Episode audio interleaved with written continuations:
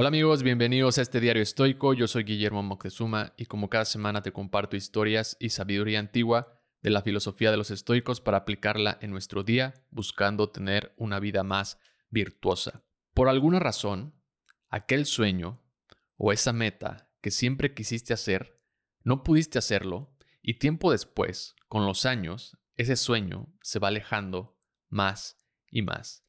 A veces regresa cuando ves a alguien que lo está intentando, que está intentando ese mismo sueño que tú. Intentarlo ya es en sí un gran mérito, una pequeña victoria. Ver a otros intentarlo revive esa meta que compartes pero que nunca comenzaste. Hoy dices que los años ya pesan y esa meta se vuelve aún más complicada y lejana. Tal vez ahora sí tienes tiempo, pero dudas de tus capacidades físicas. O tal vez sea al revés. Hoy tienes las capacidades físicas, pero no el tiempo. Unos quieren talento, otros la disciplina y todos queremos más tiempo. Ojalá tuviera más tiempo para hacer ejercicio, ojalá tuviera más tiempo para leer, ojalá tuviera más tiempo para hacer lo que aquella persona hace. No nos falta tiempo, sino disciplina, dice Séneca. La diferencia entre tú y aquella persona no es el tiempo, sino la disciplina.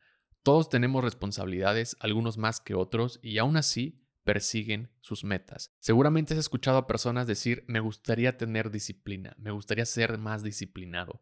Y la mayoría de las veces es sobre el contexto del ejercicio o de mantenerse saludable. Pero si reflexionamos un poco nuestro día como nos recomiendan los estoicos, la mayoría de nosotros tenemos un cierto nivel de compromiso. De la misma forma que te comprometes a salir de fiesta con tus amigos, te puedes comprometer a tus tareas para alcanzar esa meta.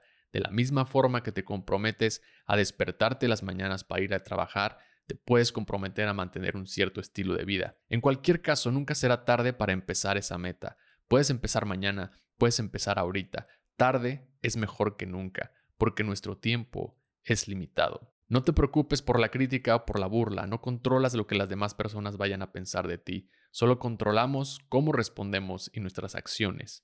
Hemos visto personas ser más felices en el momento que decidieron empezar a hacer aquello que siempre quisieron. Vemos incluso un nuevo aire en sus rostros. Hay quienes lo sienten como una segunda vida, pero en realidad solo es nuestra capacidad de autodisciplina. No hay ningún elixir ni tampoco una pastilla para obtenerla.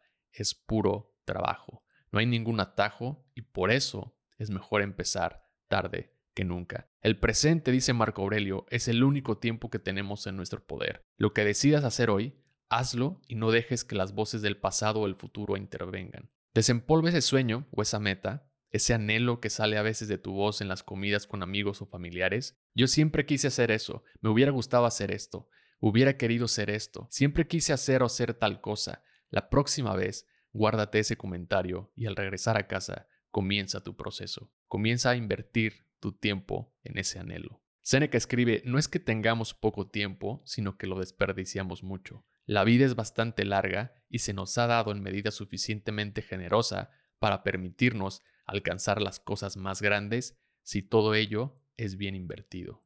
Reflexionemos en dónde y cómo estamos invirtiendo nuestro tiempo para destinarlo a esas cosas grandes que queremos hacer.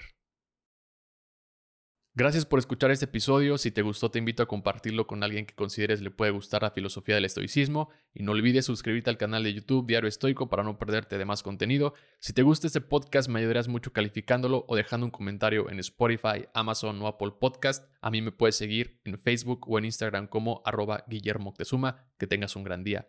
Bye.